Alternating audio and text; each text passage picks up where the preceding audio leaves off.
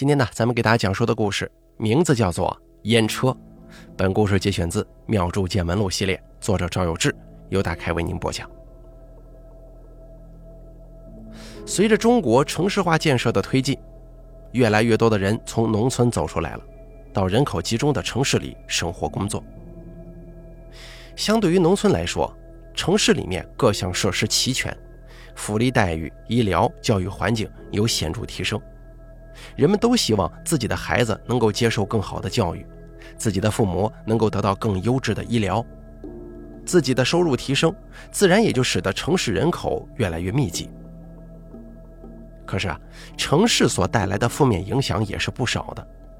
空气污染使得人们要在家中安装空气净化器；光污染使得人们在夜晚抬头的时候再也看不到星空跟银河。人口密集。植物品种单一，更是使得一些自然现象在城市中几乎消失了。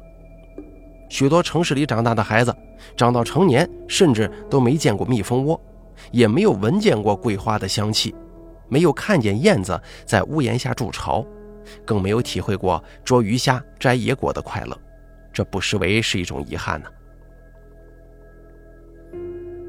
那是前几天的傍晚，我在庙里值殿的时候，突然门口一阵嘈杂。我起身到大殿门口一看，原来是隔壁农家乐饭庄的客人们正在庙前的广场上看风景。一行人兴高采烈地谈天说地，想来啊是在市内的公司组织团建，趁周五的下午一起到郊区来聚会。平常这样的情况也不多。刚刚下过一场阵雨，我以为他们是在看彩虹，可我抬头一看，彩虹在他们侧面的方向。他们正朝着庙后山的方向指，顺着他们指指点点的方向看过去，只见乡间有一条青雾，在后面的山野映照之下呈现浅蓝色。有趣的是，这条青雾就像长了腿一样会移动，一会儿直行，一会儿拐弯，好似一个看不见的飞机在贴近地面的位置盘旋，留下了长长的气轨。又好像是一群森林里的小精灵在玩耍，留下了美丽的魔法痕迹。不少人拿出手机来对着它拍照录像，这的确是一个难得一见的场面。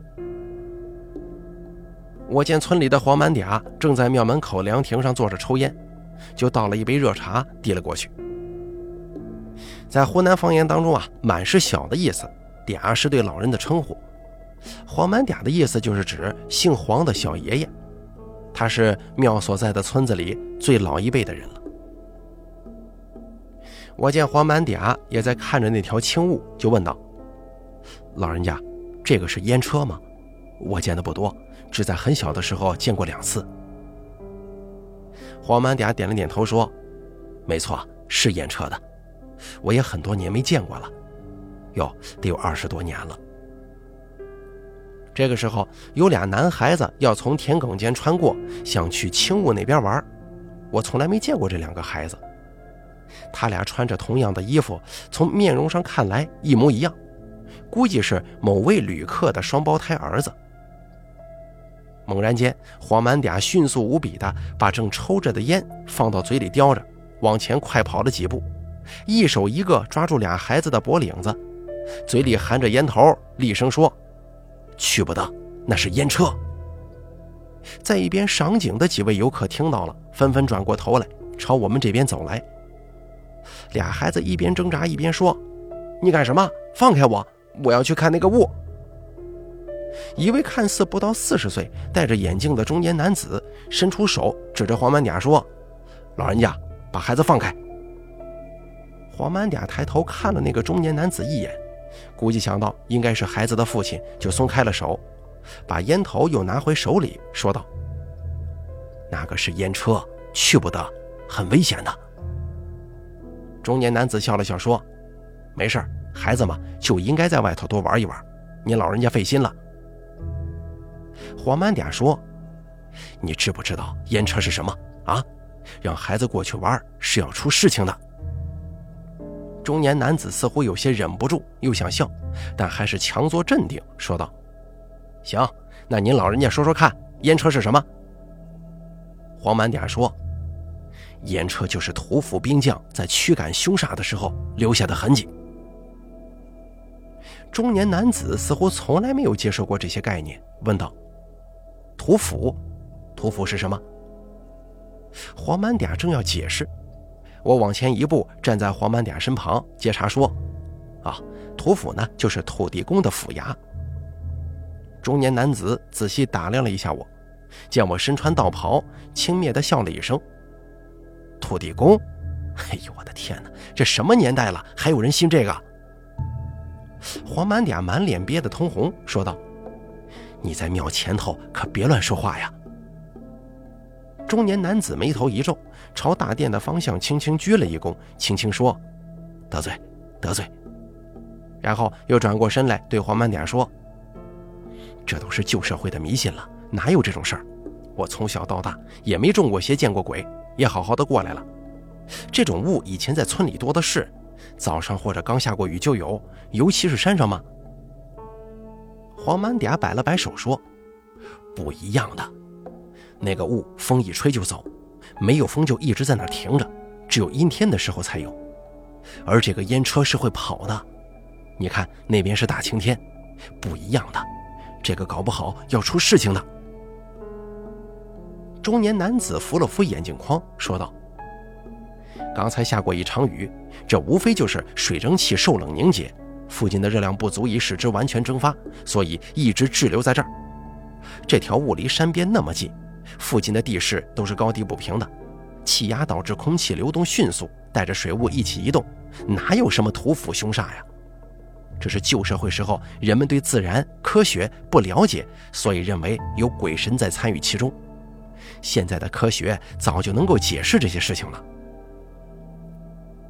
黄满嗲听了之后直摇头，就说：“你说的是什么呀？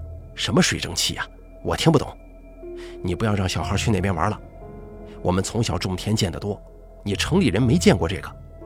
这个烟车要是撞到谁家里去了，谁就得请道士做法事啊，不然全家人都有危险。屠夫正在驱赶过境的凶煞。”你让你家孩子过去玩，把他冲到了不好啊！中年男子说：“旧社会的时候，医疗条件不好，有雾的时候都是降温，天气冷，只是凑巧某家人得病，跟雾同时出现罢了。这会儿是晴天，慢慢也热起来了，没事儿，不会着凉的。”说着，中年男子摸了摸那俩孩子的头，就说：“没事过去玩吧，小心被草里的刺扎到啊！”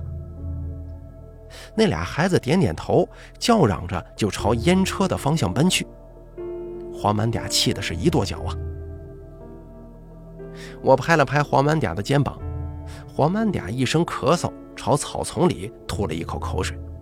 哎，黄满嗲呀，您别恼火，这个人可能书读的比较多，学历高一些，对这些事情嘛，自然是不太相信的，这也正常。黄满嗲一听，老大不乐意了，就说道。他家孩子撞到煞了，跟我有什么关系啊？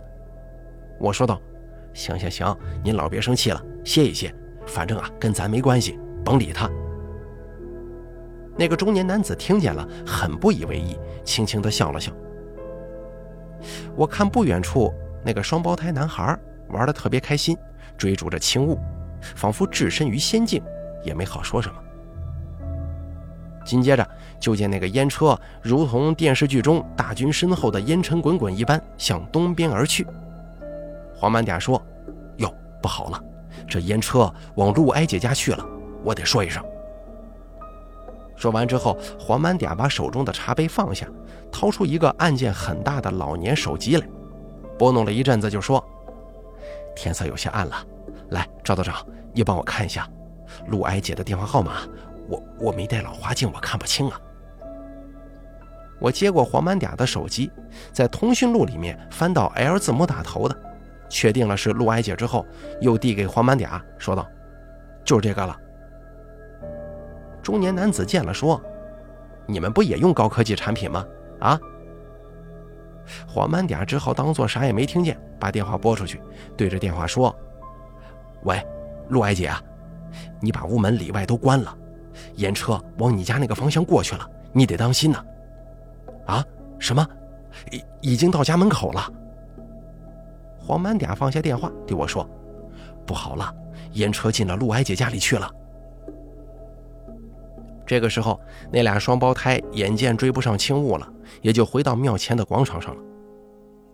我让庙里的杂物张才艺从神案上拿了两个供神的桃子来给孩子。中年男子颇有兴致地问道：“这个烟车在你们的认知里，不是土府驱赶妖精的痕迹吗？怎么会到人家里去呢？”黄满嗲说：“不是妖精，是凶煞。那就像是你要把个野兔子从田里追出去一样，你边追它边跑，东躲西藏的。”有时候就跑到别人家里去了吗？中年男子问道。那所谓的土府为什么要赶这个凶煞呢？黄满点说：“土府就跟村长是一样的，阴间的村长受我们香火供奉，要保护我们地方平安吗？当然要赶凶煞了。”这个中年男子又说：“那既然是驱赶，又怎么会对附近的人有不好的影响呢？”黄满点说。杀到哪里，哪里就得出问题。算了，我不跟你说了，我要去陆哀姐那儿看一看。中年男子也摇了摇头，带着孩子回到农家乐饭店了。我去庙里拿了一些香烛纸钱，跟黄满嗲一起到陆哀姐家去。陆哀姐家就在庙东边，走到跟前的时候，天色已经很晚了，烟车不知去向。我朝四周看了看，都没发现烟车的踪影，想来啊，已经消失了。陆哀姐正在堂屋里急得团团转，一见我跟黄满嗲来了，赶紧走上前来，着急地说：“赵道长啊，这可怎么办呢？我小的时候就见过一次烟车冲到别人家中，当天晚上他家里的小孩就死了，我孙子才七岁呢。”我说道：“您别着急，坐下慢慢说。”您孙子住在您家里吗？陆哀姐拿了竹椅给我和黄满嗲，自己也坐下，但身子前倾，仍然很焦急地说：“是啊，我孙子就住在我家里。这不是放暑假了吗？他爸妈都在市里工作，也没时间带孩子，就送到我这边来了。”我说道：“那他现在有不舒服吗？”陆哀姐说：“他在楼上看动画片呢，目前还没有。”这可怎么办呢？我说道：“不要紧，没事这个情况不严重，您可千万别着急。旧时候也确实是医疗条件不好，就算是犯煞了，医院各种治疗措施也会能拖一下。那个时候的人呢，居住环境不像现在这么干净、这么整洁，农民身上大多还有虱子，床上还有跳蚤呢，很容易传染疾病。也确实有可能是因为突然降温生病了。”现在的条件比那个时候好很多，我这边帮您做个遣送就没事了。陆哀姐听懂我的意思了，自己用手掌拍了拍心口说：“啊，那就好。”缓慢点跟我说关门的时候，我还在楼上呢，就赶紧往下跑，跑到门口要关门，就看到一条雾刚好冲到门里来，我当时吓得没主意了。黄满点指着庙旁农家乐饭庄的方向说：“哼。”那边还有个不知死活的人，让他家两个孩子追烟车玩呢。我上前一手一个拽住了，他还让我松开呢。陆哀姐瞪大眼睛说：“什么？追烟车玩？是不是嫌命长啊？赵道长啊，你可得给他们帮帮忙。”我说道：“人家不信这个，我帮忙也肯定会被拒绝。上赶着不是买卖呀，由他去吧。他这两个孩子要是出事了……”估计还得到庙里来找我。卢哀姐说：“这样不知死活的人，得吃吃苦头才知道厉害。”哎，赵道长啊，这个遣送什么时候可以做呢？现在就可以啊！你给我拿张桌子来，我现在就做。把你家孩子的衣服给我一件，剪他几根头发，还有你自己的，还有一个竹簸箕。陆哀姐去照做了。我趁着陆哀姐去准备的功夫，给庙里的杂物张才艺打了个电话，让他来陆哀姐家里帮忙。不一会儿，材料都准备好了，陆哀姐搬了一张八仙桌放在堂屋里，我在八仙桌上立了一个临时的法坛，跟张才艺一起做起尸可以，然后做了一颗遣送法事。黄满嗲已经离开了，估计是又回到庙前的广场上跟人下棋了。最后，我用竹簸箕装了钱纸，还有鸡蛋、水饭。我端起簸箕，一直走到最初看到烟车的位置，把钱纸在这里烧了，鸡蛋摔碎在地上。做完法事已是满天星光，陆哀姐煮了米粉给我们当夜宵。吃过之后，黄满嗲也回家了，我跟张才艺回到庙里。隔了两天的傍晚。突然有一个陌生电话打了进来，我以为是推销保险的，就直接挂了。结果对方又重新拨过来了，我皱了皱眉，还是给他按掉。没想到对方还是接着打。我按下接听键，没说话。我倒想听听这到底是个推销什么东西的。对方一听电话里安安静静的，好像也愣了。过了几秒钟，才惴惴不安地问。您是赵道长吗？啊，是我。您是？对方缓缓说道：“我就是前天在您庙前的那一位。”直到这个时候，我才听出对方的声音来，正是前天让那双胞胎孩子去追烟车玩的那个中年男子。我说道：“你怎么知道我的电话号码的？”中年男子说：“是那天晚上我们要走的时候。”跟您在一起的那个老嗲嗲突然追上来，非让我把您的电话记下，说要是真的有事儿，一定要给您打电话，记下来以防万一。即使隔着电话，我也能感觉到中年男子似乎满脸通红。我说道：“好吧，怎么称呼您呢？”“啊，我姓唐，叫我唐先生就行。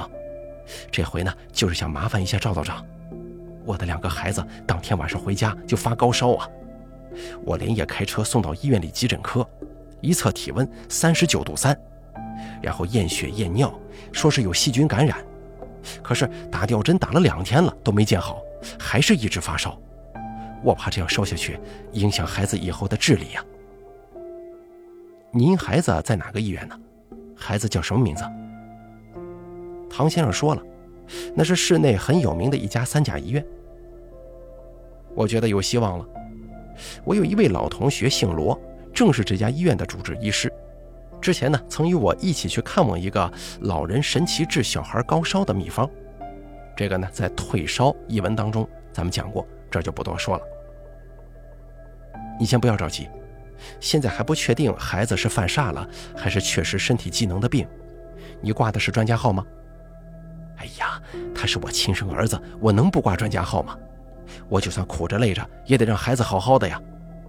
用什么方法都行，赵道长啊，您得帮帮我。我为之前的言行举止道歉，希望您不要介意。不管有用没用，请您一定得帮帮忙，看看需要做法事还是用符什么的。我说道：“这个没关系，我也没往心里去。这样吧，你在医院里等我一下，我这边准备一下材料就去。您把孩子的详细生辰给我吧。”唐先生之后又再三嘱托我一定要去帮忙，这才把电话挂了。我突然想跟这个唐先生开个玩笑，又给罗大夫拨了个电话。罗大夫接到电话之后，似乎很惊异，说道：“哎，赵大师啊，你怎么有空给我打电话呢？”我说道：“你那儿现在是不是有一对双胞胎男孩一起病了，发烧打了两天吊针也没见好啊？”罗大夫更惊讶了，说道：“你你怎么知道？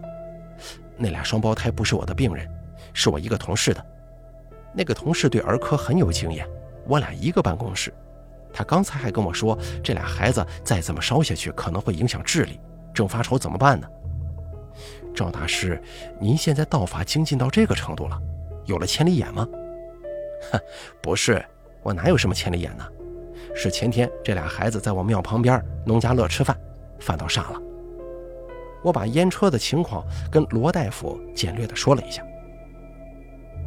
罗大夫说：“我刚才还想呢，是不是可能跟犯煞有关？啊，你这么一说我就明白了。那你现在过来吗？”罗大夫，你跟你那个同事关系怎么样？我想在这边啊跟唐先生开个小玩笑。罗大夫说。我俩关系好的很，行，你要怎么做，我配合你。我就跟罗大夫如此这般说了一下。我从庙里拿了一些香烛纸钱，打车到了罗大夫所在的医院，没着急进病房，找护士问到了罗大夫的办公室。办公室里就俩人，是罗大夫跟同事，也就是治疗唐先生儿子的医师。罗大夫见我提着东西来了，赶忙就跟那个同事说：“你可看好了啊，就是他，呃，这是，啊，赵道长。”另外一位穿白大褂的医生走近之后，跟我握了握手，说：“赵道长，你好啊。”罗大夫说：“这是吴医生，等会儿你们俩配合好啊，别露馅了。”吴医生捂着嘴笑说道：“那行吧，你们呢先在这里搞，我过去看看孩子的情况。”说完，吴医生从墙上取下听诊器，挂在脖子上出去了。我从背包里把香烛纸钱都拿了出来，让罗大夫去倒了一碗纯净水来。在罗大夫的办公室，把办公桌设置了临时法坛，做了一颗遣送法事，然后把符咒凌空化在水中。吴医生这个期间也回来了，说目前孩子情况比较稳定，还没有生命危险，就是一直高烧不退呀。做完了这些，我又把剩下的材料装回背包，拿起电话给唐先生打过去。喂，唐先生吗？我到医院了，你在几号病房啊？唐先生跟我说了病房号，我跟罗大夫使了个眼色，罗大夫心神领会，给我做了一个 OK 的手势。我进了病房，看见唐先生夫妇俩正满头大汗，一看见我就迎上来说。哎呀，赵道长啊，您可算是来了。孩子现在什么情况了？就是一直发高烧，我们也没别的办法了，只能求您出手。只要孩子能好，我全力配合你。我皱起眉头说：“这个得做法事啊。行，需要些什么？除了您已经带的，还有什么需要我们提供的吗？你给我找个桌子来，我得立法坛。”唐先生赶忙把病房过道的一张闲置的桌子搬了进来，把背包里的材料都拿出来，依次放在桌子上。这个时候，吴医生突然从病房外进来了，故意装作不认识我，板起脸来说：“干什么呢？这里是医院。”唐先生满脸堆着笑，从口袋里掏出个红包，就要往吴医生手里塞。吴医生背着手不接，严肃地说。不准在医院搞这个，耽误病情。吃一些乱七八糟的东西引起并发症，谁负责呀？唐先生说：“我我们不吃任何东西，就是做个法事辅助一下治疗嘛。麻烦您行个方便，我们这也是为了孩子。”吴医生一摆手说：“那不行。”他又转过头来瞪着我说：“你赶紧走，不然我叫保安了。”我朝唐先生摊了摊手。把包里的材料一件一件又收了起来。这个时候，罗大夫假装端着水碗从过道路过，探头看了一眼，进来问：“怎么回事啊？”吴医生指着我说：“这个人在医院搞封建迷信。”唐先生赶紧说：“不是封建迷信，这是我们请过来的道长，想给孩子祈福一下，麻烦通融通融了。”罗大夫说：“搞迷信。”我也会搞啊，你觉得这个孩子犯到煞了吗？